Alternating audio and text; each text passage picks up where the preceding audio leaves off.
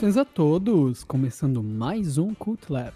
Meu nome é Iago Gonçalves e hoje a gente está aqui para falar do diretor Zack Snyder. E aqui para conversar comigo sobre esse tema temos o Lauro Jorge. E aí, cara? Como é que você tá?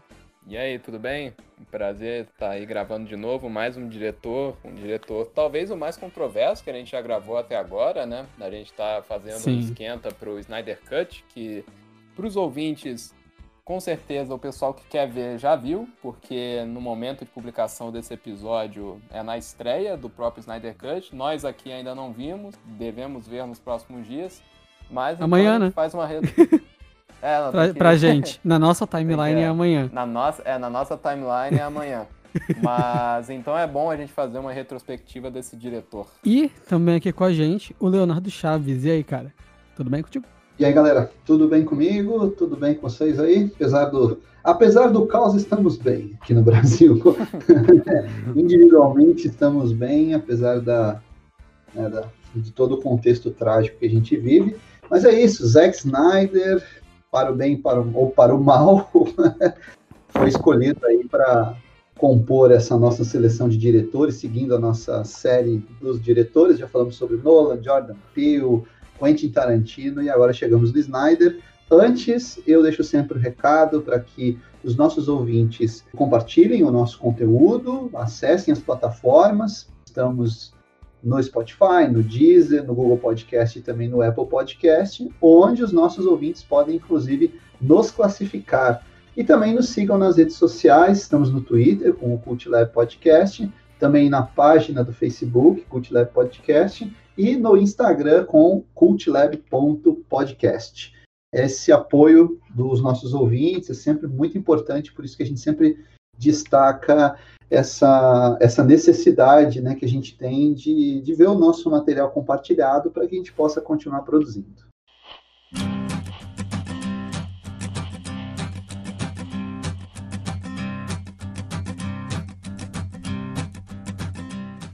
Zack Snyder, esse diretor, como o Lauro disse ali anteriormente, controverso, mas além de tudo, mais um dos diretores que veio da publicidade e que na maior parte dos seus filmes tem uma fotografia impressionante, na minha opinião.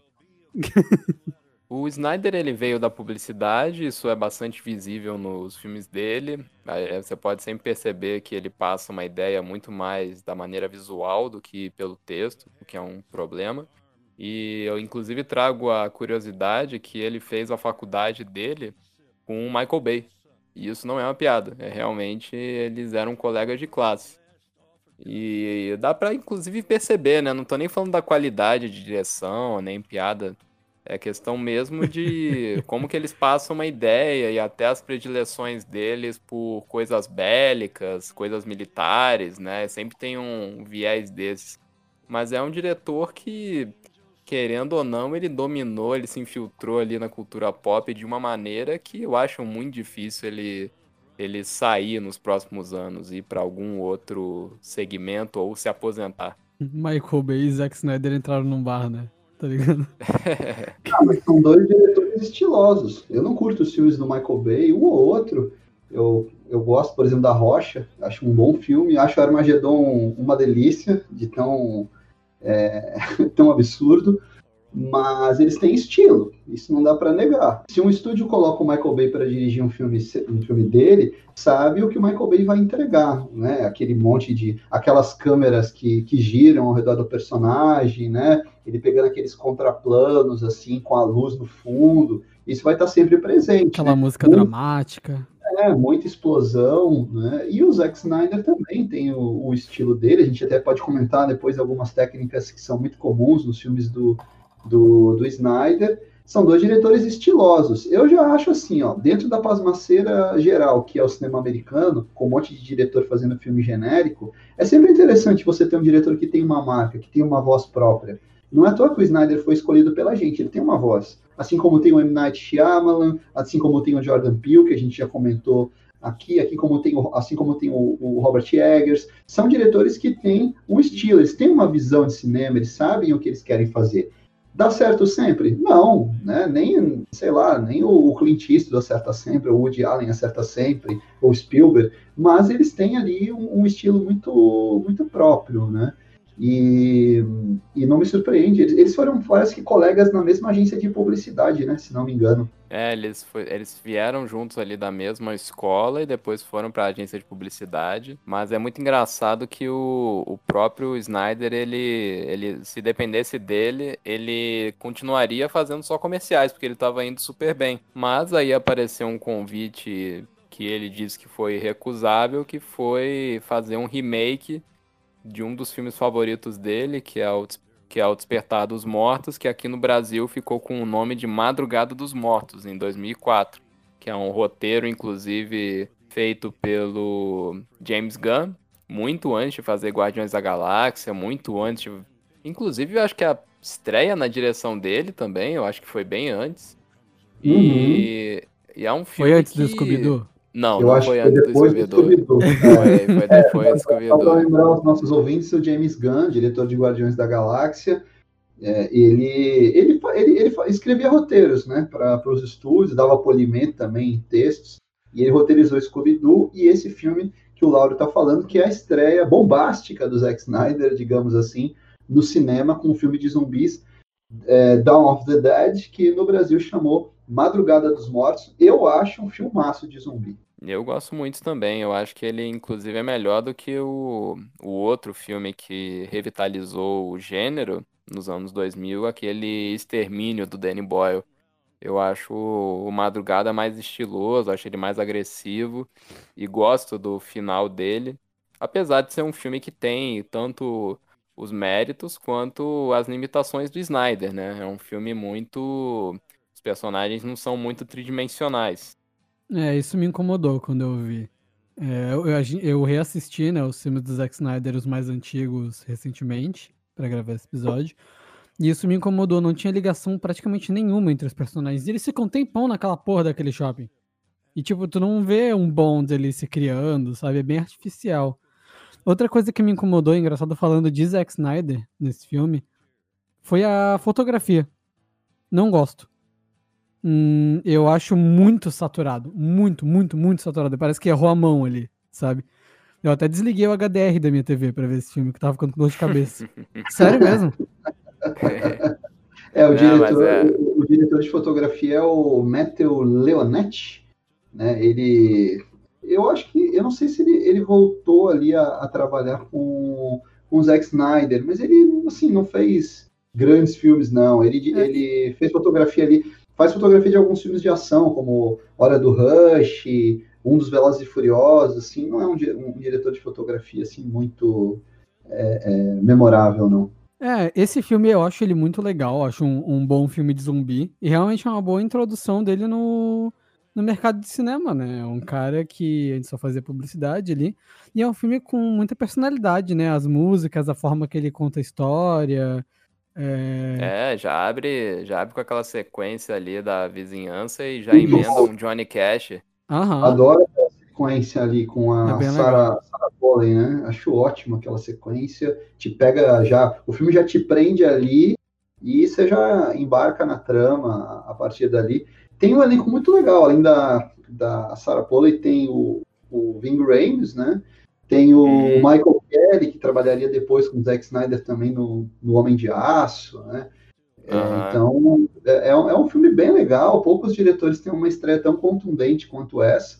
Foi um grande sucesso de bilheteria, né? arrebentou a, a, boca do balão e, claro, abriu espaço para o Snyder pegar outros projetos.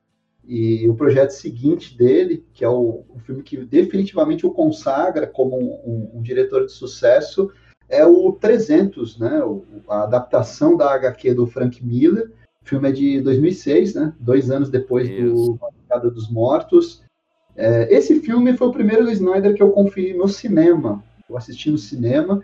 E, assim, eu, eu fiquei muito impressionado com a estética do filme. São imagens muito impactantes. Você pode pegar o filme e mandar fazer um pôster de cada frame dele, que vai ficar bonito no, né, na, no uhum. seu quarto. Né? Porque o Snyder ele inova num ponto aí que é o seguinte: muitos diretores, antes de filmar, fazem o chamado storyboard, que é o desenho das cenas. Né? Então, uh, por exemplo, o, você pegava lá o Hitchcock, ele fazia ali storyboard né, da, da, das, sequências que ele ia filmar. Isso ajuda, né? É um guia para o diretor fazer storyboard. O que, que o Snyder fez? Ele pegou a, a história em quadrinhos do Frank Miller, 300, que foi publicada no Brasil pela Devir, e lá fora saiu pela Dark Horse, e ele simplesmente usou a história em quadrinhos como storyboard.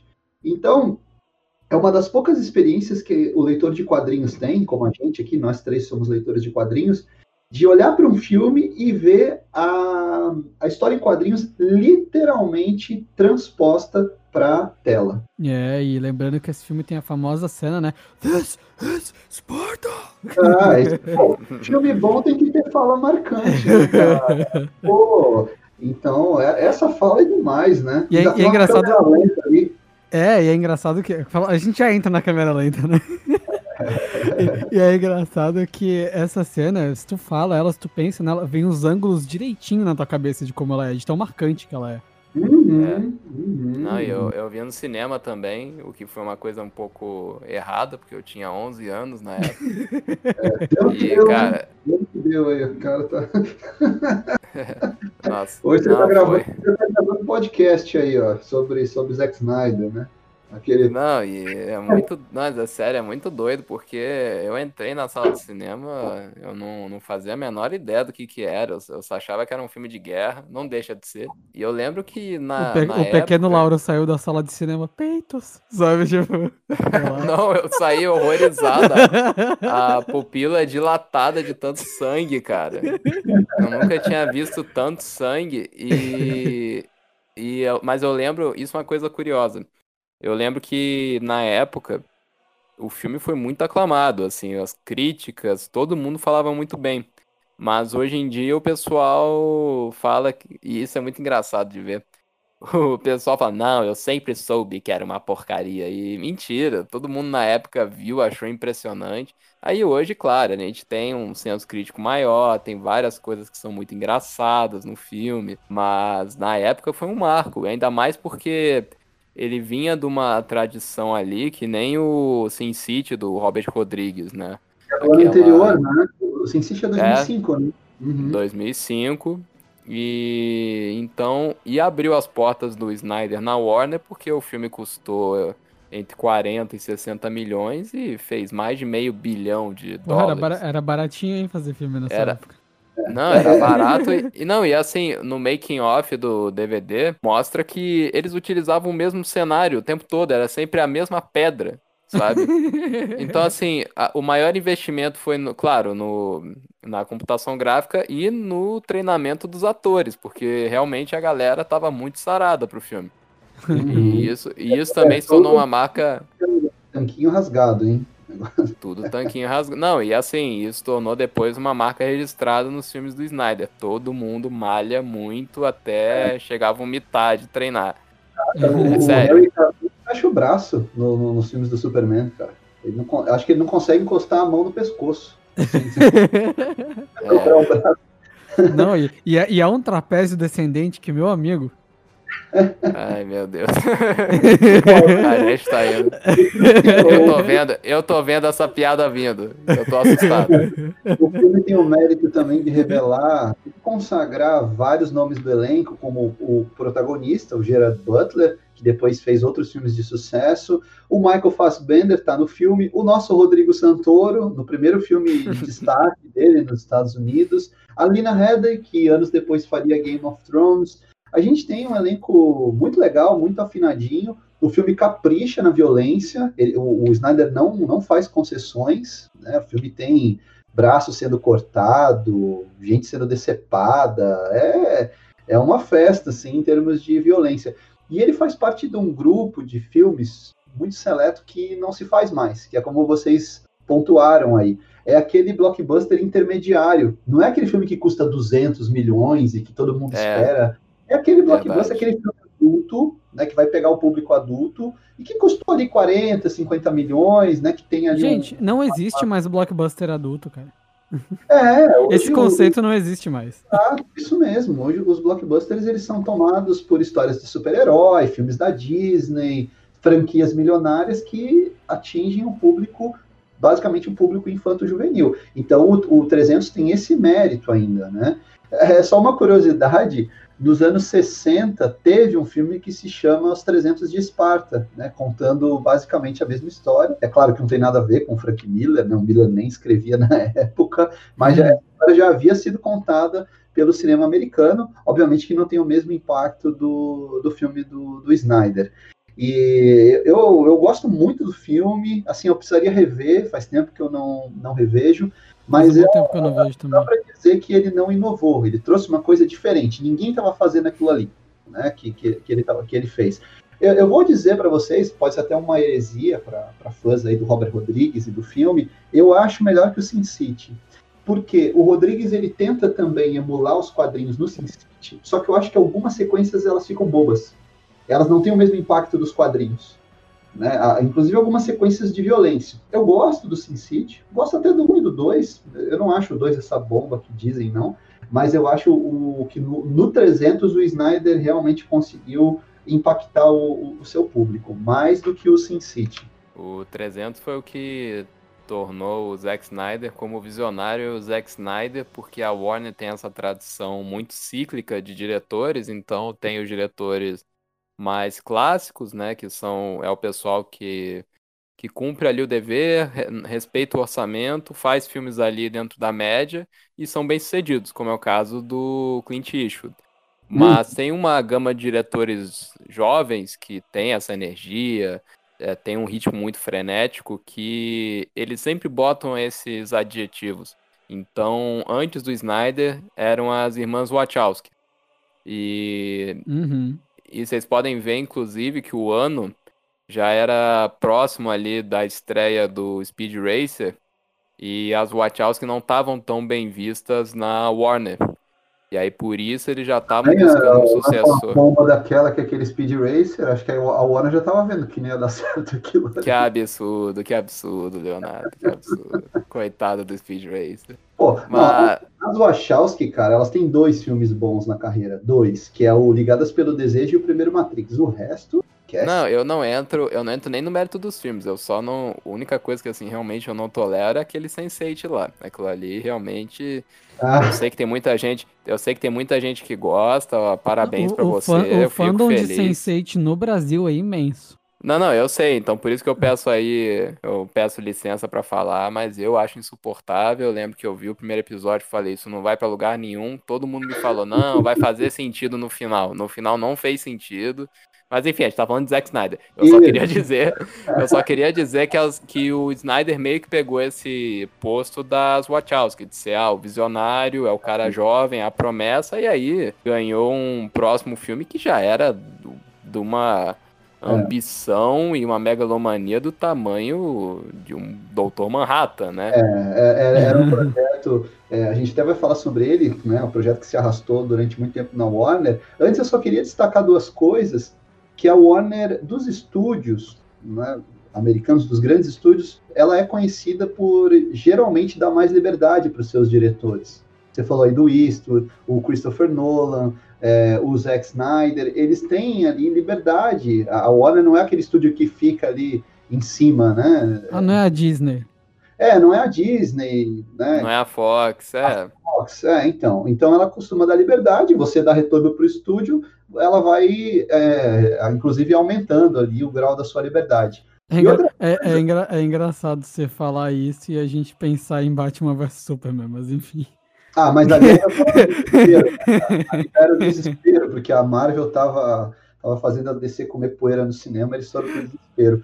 E uma outra coisa que é legal é, destacar do 300, todas as técnicas e estilo de filmagem do Zack Snyder, que depois é, foram amplamente difundidas e até imitadas em outros filmes, elas estão ali. Algumas que o pessoal até não gosta, né? Como é a, a, o caso do uso excessivo da câmera lenta, né? Mais especificamente do chamado speed ramping, que é aquela câmera que é, é a câmera lenta e aí ele acelera, né? Ele, a mesma sequência é acelerada. Então você tem dois sujeitos lutando com espada, aí ela está em câmera lenta, daqui a pouco acelera o movimento do, do, do ator, né? E, o, e a, e, a, sequência ela fica mais acelerada, aí ela pode depois ficar lenta na, na, na, no próximo frame e depois acelerar de novo, que é a técnica do speed ramping. É, o Snyder usa porque você ele não usa muito corte nas cenas de ação dele. Se você pegar é. um filme, sei lá, do Tony Scott, né, que, que era todo picotado, né, você. Ou filmes contemporâneos de ação, peguem os filmes até de super-heróis.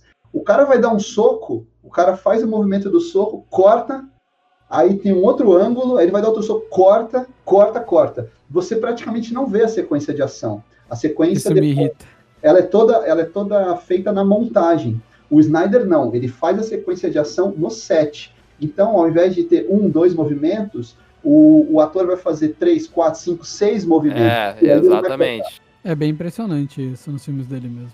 Isso. Então Não, ele, e, ele, e é um... até por isso, até por isso que ele bota os atores para para ser humilhados por militares, né? É por isso que é por isso que tem o bootcamp lá, porque não dá, ele é, é exatamente isso, essa diferença dos dois movimentos corta para um, dois, três, quatro, cinco, seis. Tem, tem uma sequência que é quase um traveling do 300, que é isso, né? Mostra ali uma sequência que o Leônidas decepa peças. Não vou entrar no mérito da simbologia, mas mas é impressionante mesmo. Eu acho bem legal. E, e o 300, assim, é um marco. Né? Independente de se a gente gosta ou não, é um marco para Warner e foi o que bancou a carreira dele. Isso, isso. Uma, outra técnica também que ele usa, que também é, é, é, constante nos filmes deles, é o que o pessoal chama de snap zoom, que são a, a câmera, a, a, parece que a, a ação ela escapa, ela tá escapando da câmera, né? Porque ele foca num, sei lá, tá passando uma nave. Aí ele foca naquela nave e a nave tá escapando. Então ele dá um zoom, a câmera volta, né? Um in and out, ela vai ali constante, né? É, é verdade. No Homem de Aço mesmo, nossa, é o tempo Bom, todo isso. É o tempo todo. É verdade. Pega a sequência toda de abertura do Homem de Aço, que eu acho uma ótima sequência de abertura. É boa mesmo. Tem muito esse snap zoom. Então, assim, é um diretor é, muito estiloso.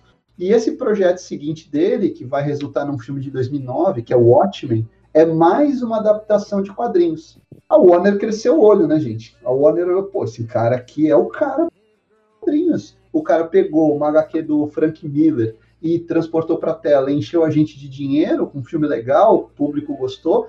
Então vamos dar para ele o Watchmen, que é uma HQ do Alan Moore, né? É um outro autor de quadrinhos.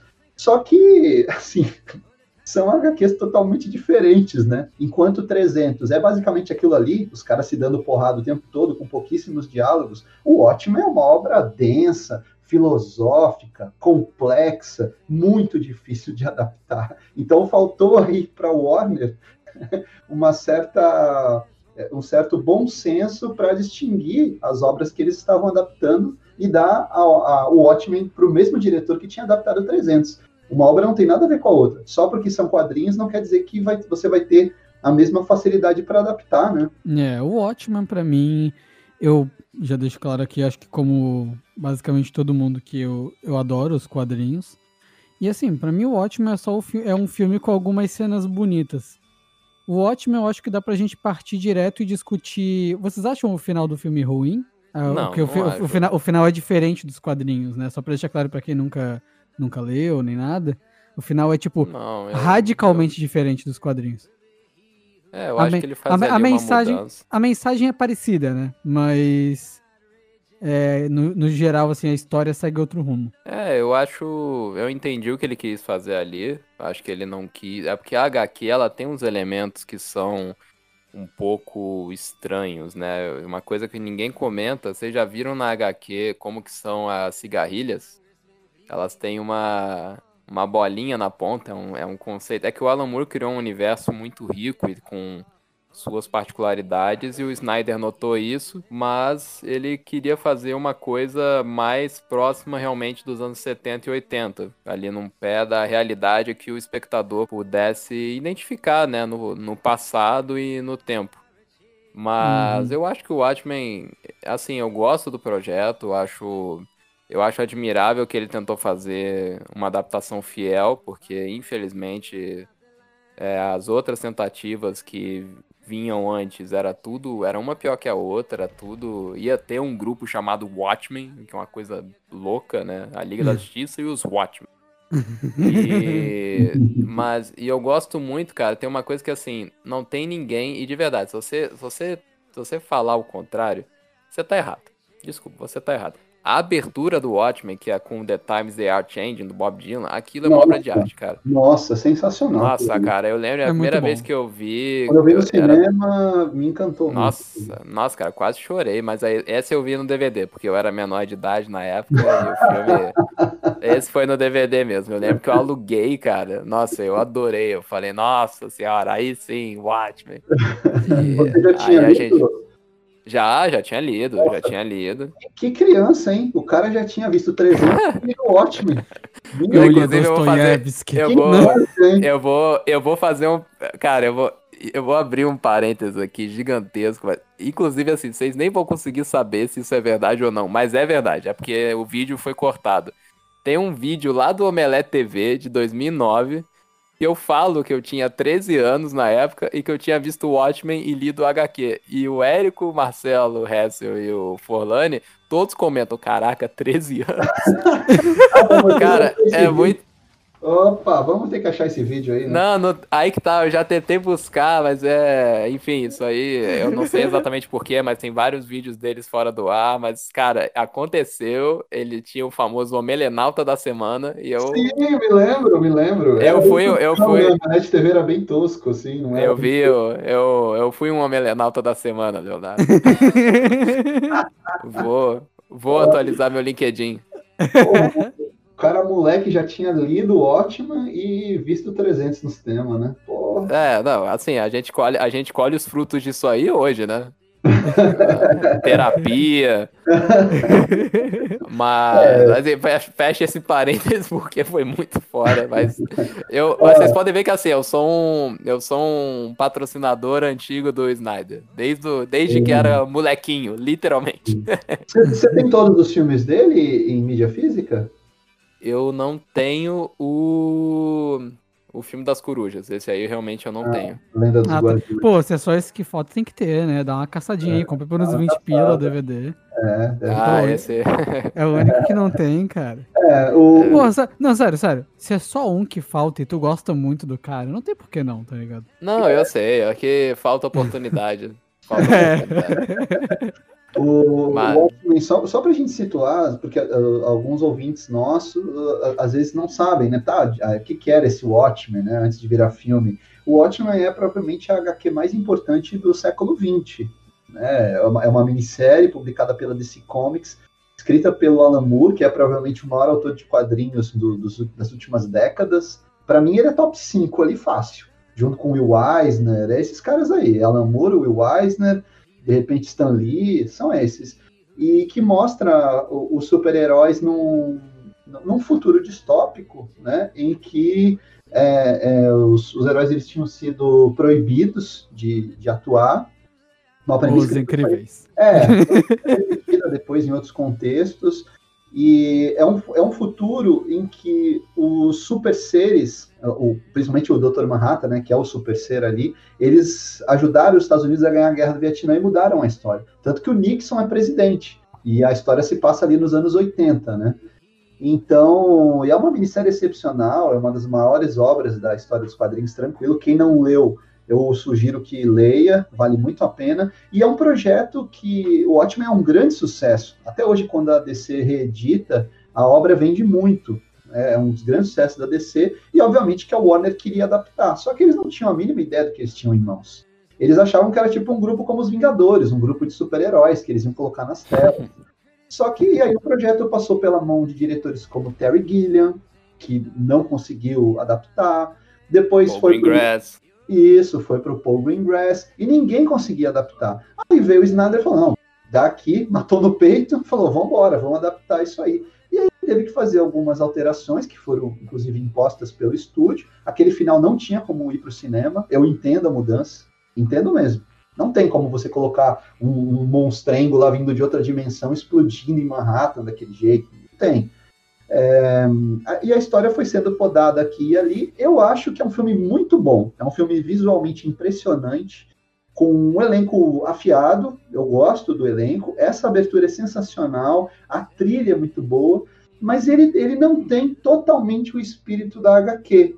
Né? Ele, ele tem as imagens da HQ, mas para você saber mesmo que é o Watchmen, que o Alan Moore quis contar, a história que ele quis trazer, você precisa ler os quadrinhos. Aliás, a minissérie que saiu no ano retrasado na HBO, essa sim me parece que tem muito mais o espírito da HQ, né, apesar de ser uma continuação, do que o filme do Snyder, mas eu ele para em pé sozinho. Isso é importante. É importante que o filme seja bom por si só, né, que a pessoa assista, mesmo que não, que não seja fã dos quadrinhos, e goste. E depois vai os nerds, os nerds vão dizer, ah, não gostei porque o final é diferente, porque o Coruja tá muito musculoso, porque não tem tal personagem, porque tal cena é diferente. Aí é uma outra discussão, né? Agora, como é, eu acho, em pé. eu concordo contigo. Eu acho que a HQ, ela tem uma aura, tem até um, uma atmosfera de decadência, né, nos personagens, que e no filme é todo mundo cool, né? É todo é. mundo muito é, até o próprio até o próprio Ozymandias, né? Isso que é o ponto que eu mais critico. Eu acho que duas coisas. Eu acho que é um filme que ele tenta botar muita coisa para um filme só. Eu acho que é muito difícil. E o filme é grande, hein? Filme. Não é, não, é porque você não viu a versão do diretor. Aí, meu amigo. Ah, meu amigo, foi a, eu vi a versão do diretor, peraí que eu vi. Não, e pior que a versão do diretor, ela nem é boa. Esse é o problema. Eu acho ela um monstro. Eu vi a versão ela... cinema mesmo. Mantenha ela. Mantenha ela, porque a versão diretor, ela. Nossa, tem umas coisas. Mas. Mas eu acho que é um filme que bota muitos conceitos e, cara, você termina o filme parece que você sofreu uma lobotomia, sabe? É um filme. É um filme. Esse é um problema do Snyder que eu identifico. Os filmes dele são muito cansativos. Você, é. com exceção do 300 e do Madrugada dos Mortos, é, é, tudo assim, parece que ele tá ali, você tá brigando junto ali com os heróis, sabe? É, eu, tô, eu tô pensando só em amanhã, quatro horas. Não, mas aí ainda tem muita, ainda tem muito chão, inclusive agora a gente deixa o chão e a gente vai para as alturas, porque o próximo filme dele é A Lenda dos Guardiões. Que é, sago aí, hein? Que sago aí, meu amigo. Eu, não, isso aí, isso aí, meu amigo, eu fui ligeiro. Eu acho, esse, eu acho esse o filme mais esquisito da filmografia dele, viu? Eu, de é. verdade, eu lembro, eu lembro Boa, que né? depois né? de Watchmen, eu acho que depois de Watchmen, não, qual o projeto você vai fazer, Zack? Awesome, I'm gonna do a movie about owls. Awesome. Caraca, sério? Você vai fazer um filme sobre coruja? Não, mas é um filme de coruja sombrio e realista. Como assim? né? Como assim? É, mas, eu... mas assim, eu não acho ele ruim, mas eu acho ele muito vazio, muito vazio, eu acho ele muito distante. Eu acho que é um filme tipo aquela animação Nine. Não sei se vocês uhum, lembram dessa animação. É um, é um filme com um conceito fascinante, mas é um filme muito distante, é muito gelado. Mas não acho ele ruim. Eu acho só que ele é um filme muito particular. É, eu acho. Ele, ele, só desculpa, ele é uma adaptação de uma série de livros, né? Tem cara, tem cara é, de ser. É, são, são, são vários livros estrelados é, por essas corujas que se passam no universo dessa, dessas corujas. É, o, acho que reza a lenda que ele aceitou fazer esse, esse, essa adaptação porque acho que os filhos dele gostavam do livro, uma coisa assim. Eu, é. eu, eu digo só assim que vamos começar falando que é uma animação linda.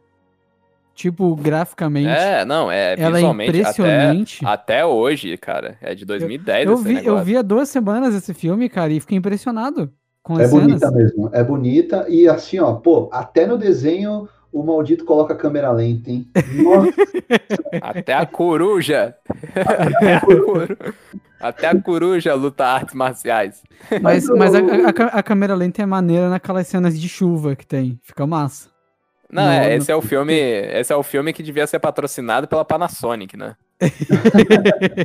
Aquele filme que, que você deixa ali na TV, fica na loja.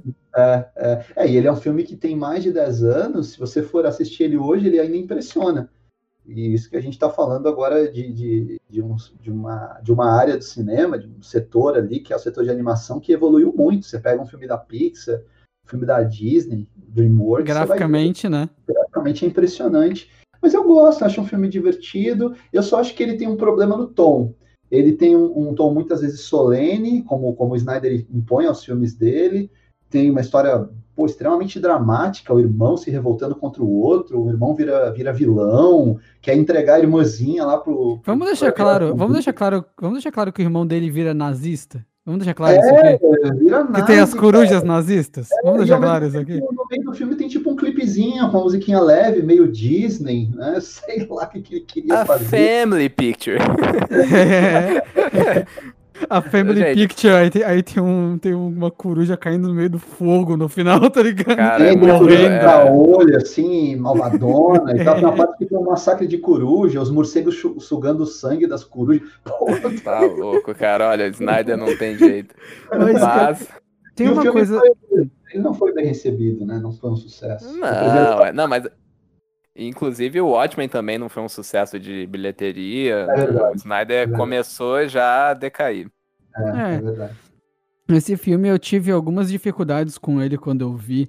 Porque, claro, né, a gente vai ficando mais velho, a gente vai cobrando mais dos roteiros, né? Porque, tipo, a gente até comentou do Raya semana passada. Eu sinto que o universo desse filme ele não caminha junto com a história dele. De verdade, eu queria saber mais sobre os reinos das corujas, mas no fim eu entendia dos reinos dela tanto quanto eu comecei. Porra nenhuma.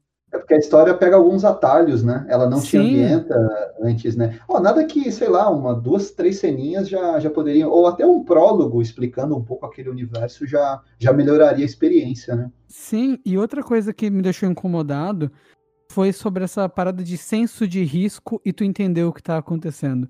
Porque eu não sei vocês, mas eu não sei o que aquela arma dos nazistas fazia com, a- com as outras corujas. Não sei se ela matava, se ela machucava, se ela imobilizava. Ah, mata, cara. Mata aqueles cristais lá é Engra- matar. não, mas é engraçado porque os, os guardiões eles ficaram lá umas três horas, Ah, tá ligado? Os guardiões, cara. Pô, Não, isso, me, isso me deixou incomodado, sabe? Que ninguém pegou e falou. Tipo, e, e é uma arma que meio que sai da, da bosta deles. Eu não entendi direito isso. Tipo, das- não, não da, é. da, da energia do eles negócio que eles gospem. É, É, Eles, eles regurgitam o que eles comem. Eles comem, por Só- exemplo, é, ratos, né? E daquilo que eles regurgitam, eles extraem um cristal e esse cristal tipo, vai matar que-. Isso, isso é meio. Isso é meio qualquer coisa, né? Tipo, não sei. Eu não, doido, eu não- né? eu não consigo comprar essa ideia de uma maneira verossímil. Eu sei que eu tô falando de um filme de corujas que lutam com as suas garras no, spa- no ar, assim, e, e tem conversas super cringe, mas. Sei lá, cara. O filme tem protagonistas que são, são cativantes, os dois principais, né? A, o, o, o- a coruja principal e aquela pequenininha. Eu acho que os alívios cômicos não funcionam, na minha opinião. Não porque eles não são engraçados, mas porque eu não compro a motivação deles na história. É, Uhum. Eles vão, eles se juntam com os protagonistas porque sim. Ah, mas, mas o. Snyder fazendo alívio cômico, cara. Ali é tudo personagem clichê, né? É o cara que é atrapalhado, é o outro que é meio malandro. Não, realmente isso aí Uhum. não, não precisava desses ali. Aliás, o humor no Snyder é muito difícil, né? Ele não é um cara que, que tem essa, essa pegada, né? Nossa, não tem timing. Você falou do, de timing do humor do Snyder, eu só lembro da cena lá do Lex Luthor no Batman vs Superman. É, Falando, vamos, vamos, Ai, ai, ap- aperta de mão forte o seu. Eu não brigaria com esse cara, hein? é, não tem graça aquilo ali. A gente já chega nessa cena. É, Mas só-. Mas, Mas só, não, mas- só concluindo o que eu tava dizendo, pra mim esse filme ele trata temas muito legais, que inclusive voltando lá ao Raya, que se repete é interessante, que é a desconstrução da lenda, é um tema que eu gosto e tem nesse filme também. É, tem também naquele Tá Dando Onda, é bem normal isso em animações por algum motivo. Taca a mãe pra ver se quica. cara, esse filme, esse filme pra mim é isso, cara. Sério, é só isso. E é, e é o que basta. Esse Taca a mãe pra ver se quica. Frio aí- de janeiro. Mas já no ano seguinte, ele emplacou um outro projeto também na Warner, né, que é o, um projeto pessoal dele, o primeiro roteiro original dele, que é o Sucker Punch, filme que não teve tradução no Brasil. Como é que a Teve. gente traduz? Ah, com- não, não, teve um subtítulo, né? É, não, é, e é maravilhoso. O Mundo Surreal. É. Nossa, eu não sabia que tinha esse subtítulo esse filme. Teve, cara, teve. Sucker, porque Sucker Punch É o soco do otário. e aí ficou, ficou Sucker Punch, o mundo, o mundo surreal. É, a, a Warner raciocinou o seguinte: é, um ano antes, o Christopher Nolan tinha lançado o Inception, a origem, roteiro original, estourou, bilheteria. História maluca, mas funcionou. né? E o Nolan também vinha de adaptações de quadrinhos com os filmes do Batman. Aí olhou pro Snyder, pô, vamos dar a chance pra esse cara também. Vai lá, Snyder, traz aí seu projeto pessoal. Coitada da Warner, né, cara? É, é. Nesse eu sinto pena. Então, tem um negócio muito doido aqui que vai misturar Senhor dos Anéis, videogame, é, ninja. É, vai misturar tudo aqui, cara. Ah, como é que é a história? Conta aí. Então, as meninas vão um lugar e elas dançam e elas vão para um outro mundo. Aí o executivo falou: beleza, quanto você quer? Ah, me dá uns milhões aí que eu vou filmar isso aqui. Ótimo, vai, vambora, Snyder. Vai. Cara, aí resultou no Sucker Punch. O filme flopou, né? Foi um fracasso de, de bilheteria. Eu vi esse filme no cinema. Eu também, eu também. Eu, eu vi na Netflix. eu vi, eu vi na época que lançou, 2011, e também. foi um daqueles filmes que Sabe, vocês lembram daquela época que você tinha que convencer mais dois amigos a ver um filme que eles achavam que seria duvidoso? Termina a sessão e eles olham para você com uma cara de seu filho da puta?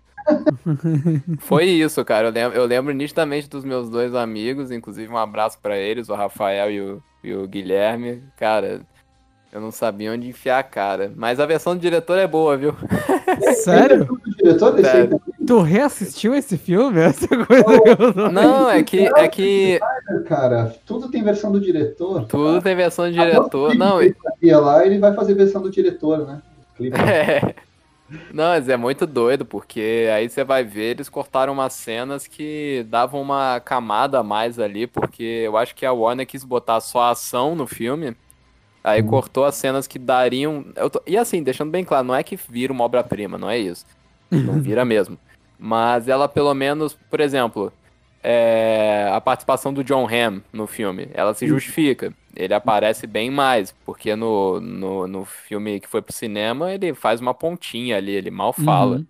E no, na versão do diretor aí mostra que tem todo um contexto, ele é um personagem bem ativo, só que era muito lírico e a Warner cortou. Mas é um filme que, assim, eu acho que ele foi fadado realmente ao fracasso, porque, assim, o que... cara, literalmente ele era uma camiseta maneira. Era só isso. É, o, eles acharam que ia pegar bem o público nerd, que já vinha acompanhando os filmes da Marvel tal, né? Que ali 2011, né? Já tinha Homem de Ferro e já tinha Homem de Ferro 1 e 2, né? E, pô, o público nerd tá aí, né? Um filme que mistura videogame, mistura samurai, mistura é, Senhor dos Anéis, vai pegar todo mundo de jeito. E não, não funciona. Para mim, assim, eu vou dizer que eu não acho uma bomba. Eu acho um filme que até tem momentos divertidos. Mas conforme sim, sim. ele vai caminhando para o final, e isso é um problema, aliás, na filmografia do Snyder, constantemente ele não consegue terminar os filmes com um clímax que, que impacte o, o, o, espectador. E meu problema com esse filme é aquela protagonista. Ela, assim, ela não pega, ela não tem. Emily Browning, né? É, não funciona. Mas tem a Carla Gugino, né? Que sempre é interessante, é uma atriz sempre que funciona bem e retomando a parceria com o Snyder, isso vai ser uma constante na carreira dele, né? Ele tem atores que, que voltam a, a, a trabalhar com ele e a Carla tinha trabalhado no, no Watchmen, fazendo a mãe da, da Espectral, né? A, e apareceu nos outros também. Os é. outros, a, a voz da nave kryptoniana nos filmes da DC é dela. É, então, é, isso é uma, é uma característica também do Snyder. O, quem trabalha com ele sempre gosta muito de trabalhar com ele, tanto que volta a trabalhar outras vezes. É. O pessoal diz que ele, ele, cria, que ele cria um bom clima no set. Ele, ele a Deborah Snyder, que é a esposa dele, produtora dos filmes dele, e a Gal Gadot elogia ele, o Ben Affleck, todo mundo. Não, não, todo, todo mundo, primeiro, eu acho muito legal, inclusive em entrevistas recentes aí desse Snyder Cut é, todo mundo fala muito que, assim, ah, eu devo minha carreira pro Zack, e o Zack se refere a eles como meus amigos, sabe? A Galgador é então, o que fala isso. Que... Não, a Galgador, meu Deus, o, o Snyder, ele fez a escolha mais improvável, assim, a gente já falou aqui, que todo mundo aqui, quando viu o anúncio da Galgador, falou, ué, é, ué. É, é, é e ele enxergou uma coisa ali no olhar dela é. E se confirmou. O mesma coisa o Jason Momoa, a mesma coisa o Ray Fisher, que agora, né, vai ter chance de brilhar mais. Mas uhum. o Snyder é um cara que ele ele briga pelos atores e depois os atores ficam gratos. É. E já convenceu muita gente, inclusive inclusive a gente já vai chegar nesse capítulo, que eu vou voltar a esse tema, Mas aí agora, depois desse fracasso do Sucker Punch, o Snyder estava numa situação um pouco complicada, porque ele precisava se provar de novo para Warner, porque assim, ele já não tinha feito três filmes que não tinham sido sucesso de público e crítica. Então começou a ter um burburinho ali, porque terminou a trilogia do Nolan do Batman. E, e inclusive, a, a, partir desse momento, pessoal, vocês podem inclusive ouvir o podcast que a gente fez sobre o universo descendo do cinema, que a gente fala isso bem destrinchado. É, a gente Mas... vai se aprofundar menos aqui, né, sobre isso. É, isso, a gente vai... Pensar um pouco, mais... pincelar, né, fazer algumas... Isso. Isso. Mas aí o, o Nolan tinha se aposentado do Batman, mas ele tinha uma ideia pro Super-Homem. E ele chamou o amigo dele, que era o Zack Snyder. Eles são amigos até hoje, eles têm uma parceria ali bem firme para dirigir o que seria o Homem de Aço, que é um, foi um filme bem mais arriscado do Super-Homem, com um viés de ficção científica e uma porradaria generalizada. Dragon assim, Ball, né, todo. Não, Dragon Ball parece o. Cara, é, chega uma hora que assim, você não aguenta mais. Você fica, caraca, é, é, todo mundo tá dando soco um no outro, sabe? Você não sabe nem mais. Uhum. É. Mas, eu, mas assim. Eu, eu me lembro da história desse filme. Fala, fala. Você não lembra da história do. não, não, eu, eu me lembro da, de todo o processo de escolha do, do Snyder, que eu acompanhei na ah, tá. imprensa, né? Porque a. A história ao redor, né? Você quis dizer. É, porque a, a Warner já há anos estava tentando fazer um reboot do Super-Homem, porque o Superman O Retorno, lá em 2006, não deu certo. Foi um filme que foi um fracasso de bilheteria e que retomava ainda aquele universo do Superman do Christopher Reeve. Então eles falaram, ah, vamos partir para uma coisa diferente. Aí tinha vários diretores engatilhados, é, o J.J. Abrams chegou a. Mark Webb. Isso, o Mark Webb. Falavam até do, se eu não me engano, até o Michael Bay chegou a ser, a ser cogitado, né, para fazer. E aí olharam pro, pro, lá pro portfólio deles, ó, tem esse cara, já adaptou dois, dois quadrinhos aí, um da DC. Vamos, vamos deixar esse cara aí fazer de repente, né? E aí o, o, Snyder abraçou esse projeto, porque, o, o, na verdade, a história do Super-Homem, do Man of Steel, era um roteiro para o Batman. O, Nolan e o David Goyer tiveram a ideia para o Batman. E, e aí eles começaram a pensar, não, então vamos adaptar, ele vai daqui, vai dali, né, adapta o roteiro, vamos fazer para o Super-Homem. Aí a Warner falou, legal, então dirige aí, Nolan. Ele falou, não, não, tô vazando aqui, mas ó, tem o Snyder aí, ó, chama o cara. E aí é, o, o Snyder encampou esse projeto. Ele fez o networking, né? Ali. Fez o network e já participou já, inclusive, do casting, né? Ele escolheu todo o elenco, como o, o, o Lauro falou. É, eu me lembro que o Joe Manganiello estava cotado para ser o super-homem já há vários anos, acabou sendo descartado. Aquele ator que fez aquela série é, Blue Collar, White o Collar. O Matt Boomer, né? Matt Boomer, isso também foi cotado. Cara, e... aliás, que coincidência maravilhosa, né? Todo mundo que. Todo mundo que foi cogitado para ser super-homem depois virou stripper no Magic Mike. Caraca, o viés era realmente esse. É, é, isso mesmo. E o, eu me lembro que eu sempre, eu na época, eu até comentava, pô, mas aquele cara que fez o, que faz lá os Tudors, aquele cara tem cara de super-homem, aquele Henry Cavill. O Cavill não, assim, tinha feito lá atrás, quando era moleque, ainda o Conde de Monte Cristo, uma participaçãozinha aqui no, ali no o, Star o, o Conde de Monte Cristo é muito bom, né, velho? É muito bom. Ele faz o filho, né, do Dante, né, do Edmond Dante. E aí o Snyder escolheu o Henry Cavill. A Lois Lane, não sei se vocês lembram dessa história, era para ser a Kristen Stewart. Ela era a favorita da Warner. Nossa, sério? É, só que a Kristen Stewart deu uma banana para Warner, falou, não, não quero fazer blockbuster. E aí o Snyder aproveitou, não, eu tenho a minha favorita aqui. Qual é a sua favorita? É a Amy Adams. A Amy Adams foi lá e assinou né, como, como Lois Lane, e aí o elenco foi, foi se encaixando, né, Russell Crowe, Kevin Costner, é um mega Lawrence, Lawrence Fishburne. Lawrence Fishburne. Tem o Michael Kelly, que é um cara que trabalha ali no Planeta Diário, que o Snyder tem que acomodar os amigão, né? Pô, Michael Kelly, vem aí, vamos, vamos trabalhar. Não, inclusive, aí. percebam a lábia do Snyder em convencer a Amy Adams, né, gente? É. Isso, sério, a gente para pra pensar que a Amy Adams tá fazendo. Já tá indo pro seu terceiro filme de super-herói, cara. É um negócio. Inac... Cara, é inacreditável. Assim, é. porque, convenhamos, tem um abismo entre um uma Amy Adams e um Ben Affleck, né? Nossa, um abismo. Aliás, eu, uma coisa que eu gosto muito no Homem de Aço são os coadjuvantes. Eu, eu gosto da Diane Lane, eu gosto da Amy Adams quando ela aparece, Sim, gosto sim. do, do Lawrence Fishburne, gosto do Russell Crowe e Kevin Costner era muito bom. Kevin Costner, apesar daquela bobagem, né, de se matar lá, podendo o filho salvar ele, não, né, aquilo ali. Fica aí que eu vou morrer aqui. Não, não, não, não, não vem aqui me salvar, não, para. É que- é- não, mas, ô, Leonardo, é que aquilo ali é a história que o super-homem conta pras pessoas. A verdade é que o Kevin Costner ele falou pro filho: Eu vou ali fumar um cigarro. Nunca mais. Foi isso. Aquilo ali é o que ele conta pra Lois Lane. Não, ele não queria ser salvo. É. Eu- eu Essa, pia- que essa, essa piada foi bem média, hein? Parabéns. a, a gente até já contou essa história aqui, mas a escalação mais engraçada foi do Michael Shannon, né? Que, que eles Nossa, é cara, eu esqueci completamente o Ah, Michael Shannon. ali, tomaram um negócio, né? Foi lá. Então, e ele é o Zod, né? Tá, Com todas aquelas falas ali absurdas do Zod.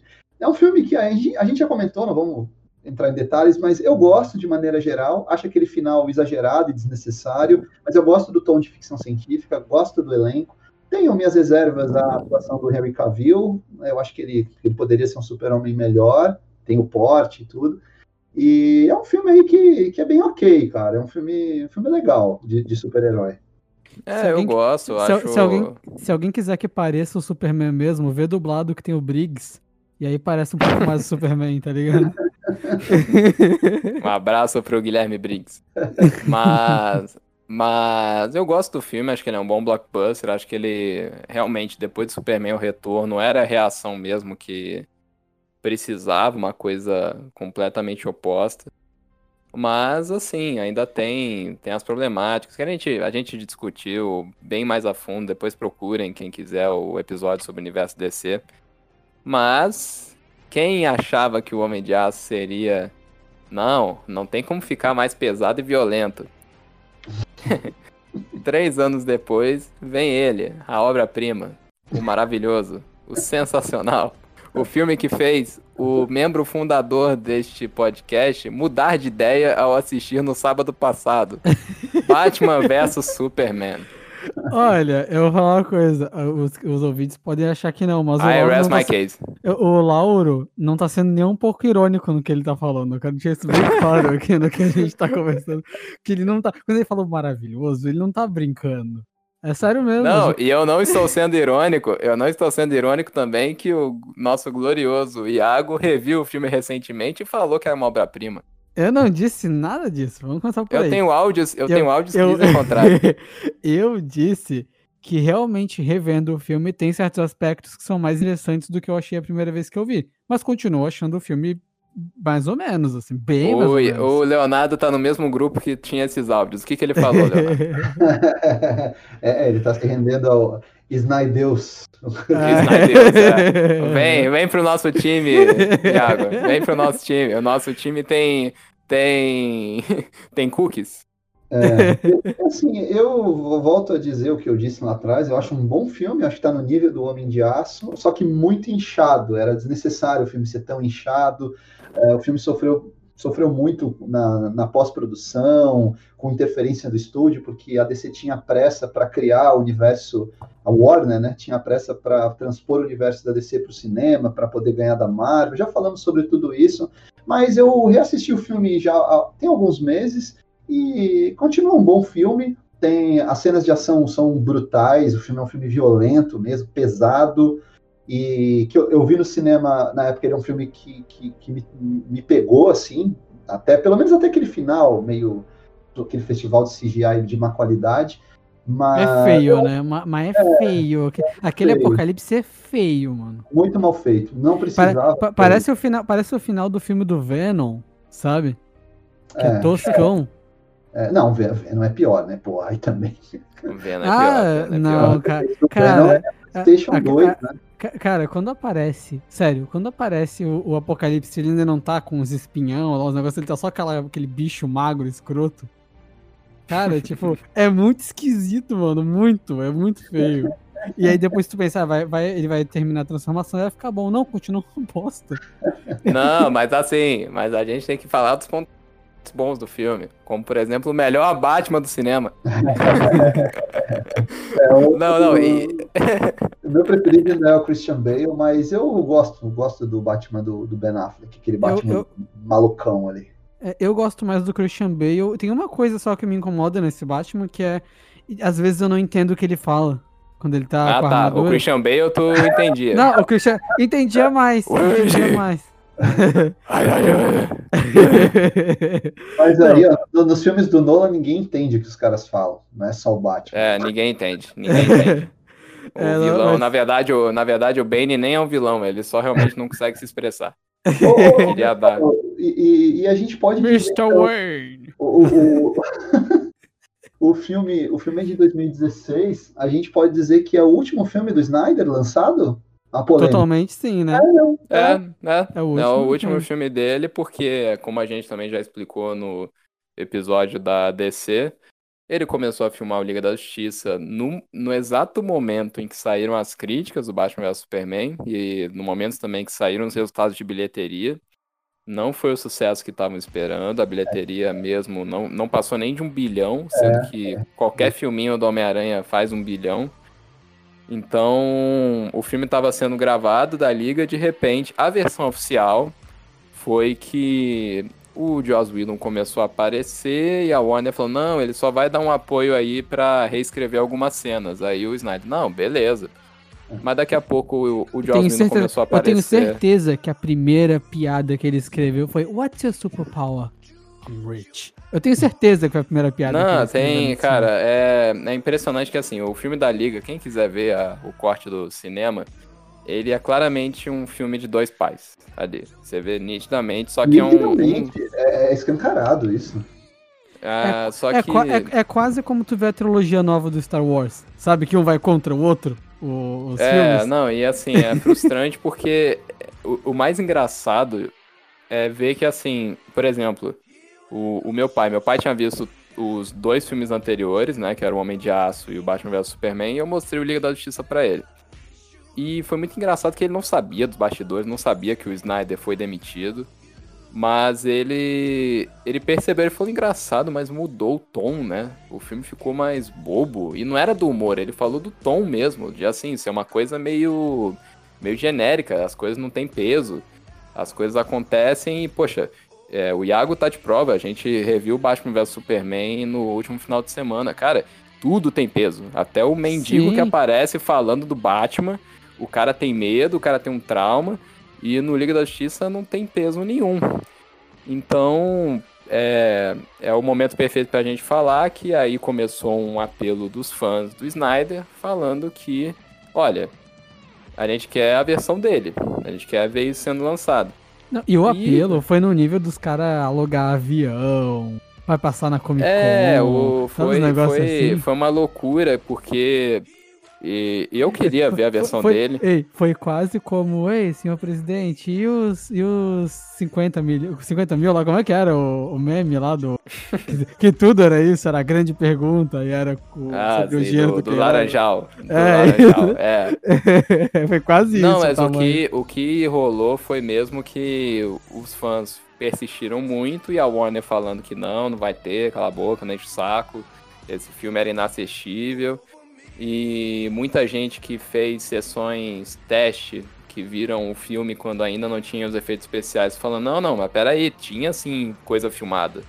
Uhum. Até que chegou um ponto que veio a pandemia e a Warner, enfim, enfim viu que assim, ó, a gente tem um streaming aqui, O, streaming cara tá- é um fracasso, diga-se de É, o passagem. streaming deles é um fracasso, não tem filme de super-herói nenhum, É.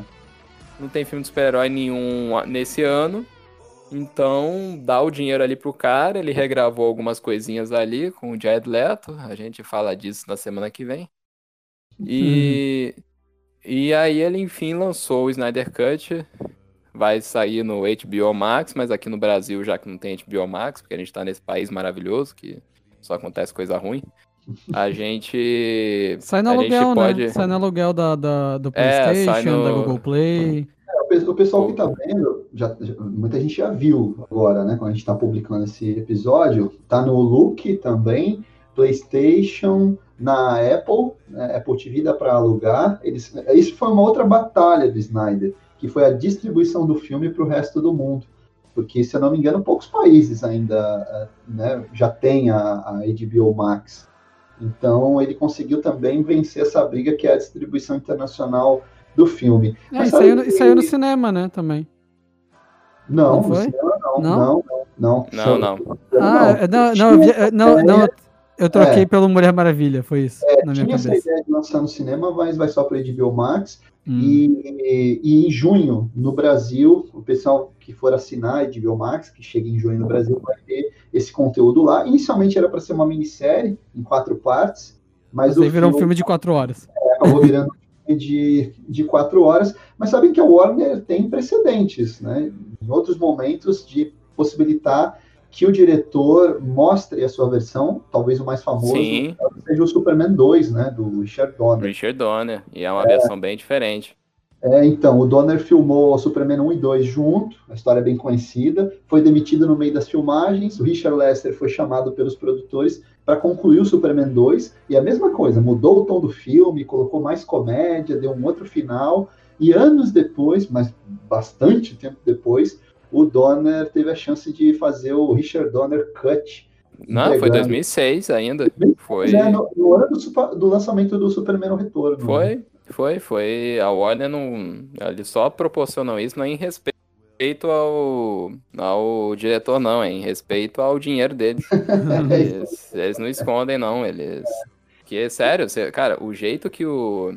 O jeito que a Warner tratou o Snyder, cara, assim, eu sei que tem uma galera que tá ouvindo isso e que não gosta do cara, e assim, beleza, não precisa gostar, mas o jeito que trataram ele, Então, e ele não se. cara, Não, e, e, e ele não se vendendo, cara. Ele lá na rede social dele, que é o Vero, pessoal perguntando, ó, isso aí era do seu filme, falou, ah, não, não é do meu filme. O cara bem íntegro, não querendo saber nada do filme da Liga que venderam com o nome dele.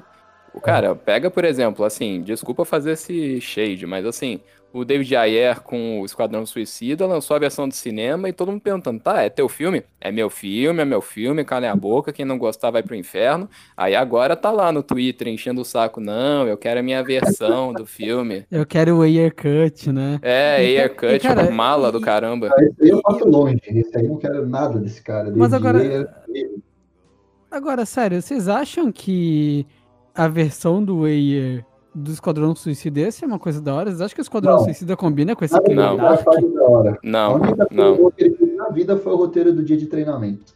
Esse cara era muito... Não, não, não. O Snyder é muito melhor diretor. Eu me arrisco a dizer, e aí eu vou criar polêmica, que, sei lá, tirando o Nolan, ele talvez seja o melhor diretor que a DC conseguiu nos últimos tempos. Ele é melhor que o ele é melhor É, é Ele é ele. melhor que o Patty Jenkins, ele é melhor que a diretora do Aves de Rapina. É, o, realmente, o Todd Phillips fez um trabalho muito bonito com o Coringa, né? Mas não é o universo DC, é um filme solo. É, exato, exatamente. Se, tu Então- parar- se vocês pararem pra pensar, o Snyder Cut também é um filme solo. Porque ele não vai ter continuidade a partir daí. Não, não, não. Tô falando. é, não, quis dizer Não, um não, de um, de um- de um não, personagem. não, Desculpa, Não, o sim, sim, é- sim. Não, Não, mas sim, é, eu quero, é eu quero dizer só que. né, cara? O Snyder tá fechando a trilogia dele. Homem Não, de Aço. não, mas não tá fechando. Essa é a parada. O filme vai terminar em aberto, pelo É, a que tô não- falando. é, então, isso a gente não sabe, né? Vamos ver. ah, Tudo, tudo indica que sim. E a vai Warner, a- mas, a, mas a Warner já falou assim, ó, tá, isso aí, legal, se for legal, legal, mas a gente tem nosso planejamento aqui. Inclusive, eles até lançaram ali uma lista com tudo, né, pra TV, pra não sei o que, não sei se vocês Não, viram. essa lista, Aí- essa lista eles lançam uma vez a cada. É. Ô, eu sou, eu sou leitor Aí- antigo. Esses filha da aí puta tem- ficam aí tem lançando lá- essa lista desde 2008, tem lá a Tropa dos Lanterna Verde desde 2008, nunca saiu. Cara, esquece, esquece essa lista, esquece essa lista. ó. Tem, tô, tem tô por aqui que Não, tô, tô por aqui. Não, não vai sair Zatanna coisa nenhuma. Ah, eu queria que sério. saísse. Não, não, não, Batgirl. eu. Cara, sério, esses- Batmóvel cara, tem. Cara, Não, é muito difícil ser fã da Não, DC mas no tem Brasil. Batmóvel, sério. Tem Batmóvel mesmo. é um- É não muito sei difícil, cara. Não sei se é um Sério, desenho. É muito é. difícil. Não, assim, ó, Cara. o, o, o que, o que nós temos, o que ficou claro é que a, o filme está sendo lançado para turbinar o HBO Max, porque a AT&T, que comprou a Warner, tá pé da vida, demitiu um monte de gente. Não tá dando dinheiro, né, o HBO dando Max, grana, mas basicamente. também você faz streaming, sem nenhum lançamento de peso exclusivo para o streaming, não dá, né? Então É, agora... mano, o, ca- o ca- o cara vai assinar o, o streaming pra ver Rick and Morty e Tom e Jerry, sabe? Não, não. Então, eles estão tentando correr atrás, trocar o pneu do carro com o carro andando. E eu arrisco o seguinte: esse Snyder Cut vai bombar. Eu Vai? vai ser um grande sucesso, deve estar sendo um grande sucesso já a essa altura. E eu acho que a Warner vai olhar e vai falar: tá, o que, que a gente pode aproveitar desse universo para o streaming? Porque é isso que eles querem. Ah, de repente a gente pode fazer um filme ali com o Cyborg para o streaming? Não duvido. Uma minissérie, alguma coisa nesse sentido. É, ou até recuperar aquele super-homem do Henry Cavill para o streaming, eu não duvido, cara. Eles querem matéria-prima para poder produzir conteúdo para o streaming. Só que eles só se tocaram disso agora, que eles têm essa necessidade.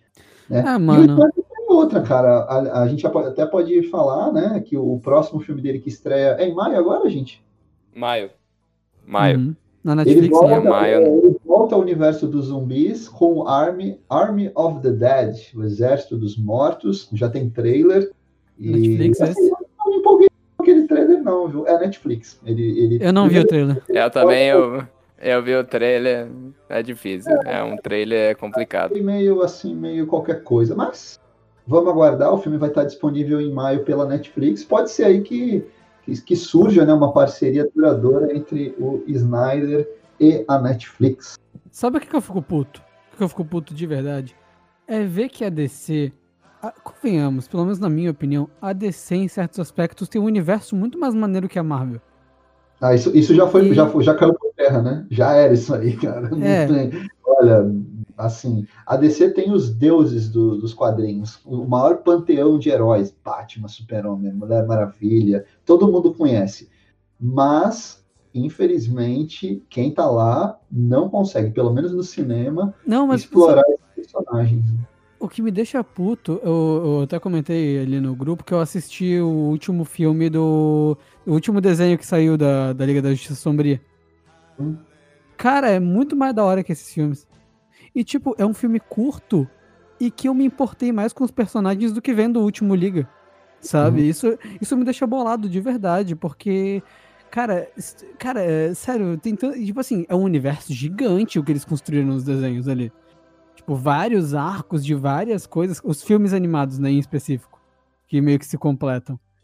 E, cara, é, eu acho demais, assim, o que eles fazem nos desenhos, mas eles não conseguem no cinema. Até nas séries de TV os caras conseguiram acertar para um certo público, sabe? É, no cinema falta uma certa coordenação. Mas a tendência, a gente até comentou sobre isso lá atrás, a tendência da DC no cinema é é, fazer meio que é, é, liberar os filmes, né? licenciar é. o conteúdo deles para que diretores façam projetos autorais, como foi, foi o, o, o Coringa, como vai ser o novo Batman. Esse Batman vai ser da hora. Tá todo mundo na, na expectativa. Mas é isso, né? Falamos aí bastante sobre o, o Zack Snyder. Isso aí. Um bom diretor, né, cara? Um cara que tem a sua visão, um cara que, que deixou sua marca na, na cultura pop. E é novo, né? O cara que está com 50 e poucos anos tem muita coisa ainda pela frente. Vale lembrar, a, o, o Lauro até não falou nisso, né? Não tocou nesse ponto, mas a gente tem uma nota triste nesse processo todo, que foi o suicídio da, da filha dele no. Isso saiu da imprensa, né? Ninguém está falando nada novo foi. ali.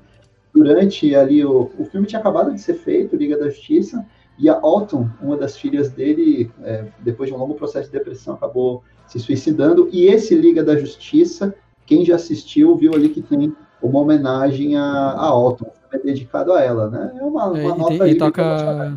É, e a música Hallelujah é por causa dela, né? E tudo mais que era a música favorita dela, pelo que conta. É e, a, e, o projeto do Snyder Cut, release do Snyder Cut, a verba foi quase toda para associações de prevenção ao suicídio. Então, assim, uhum. cara, o cara o- o- pode falar o que quiser do cara, mas assim, tem uma tem uma coisa boa ali, sabe? O cara tem um, eu acho, eu acho ele um cara bem gente boa. Você vai ver as reportagens, você vê que ele é um cara que tá ali pros repórteres, o cara não fica menosprezando ninguém. Ele tem o o pessoal jeitão diz dele. que o Vinicius 7 ele mostra tudo, tudo. Não, e Que- que ele ele sabe os motivos. Ele Ele sabe, ele sabe os, ele, não, ele, eu acho muito legal que assim, tudo que tá em cena, ah, o, o que que é esse copo que tá na mesa do Alfred? Ah, esse copo é o copo de não sei o que que a gente fez pensando nisso, nisso, nisso. O cara tá controlando tudo. Eu acho isso muito É, o, legal, desi- o assim. design de produção tem todo um contexto, né? Um motivo. É interessante isso mesmo. Mas fica aí, esse foi o nosso programa do Snyder e eu faço só um último apelo pra ele, pra que ele faça um último projeto com a DC, que é o filme do Lobo, que eu acho que tem a cara dele.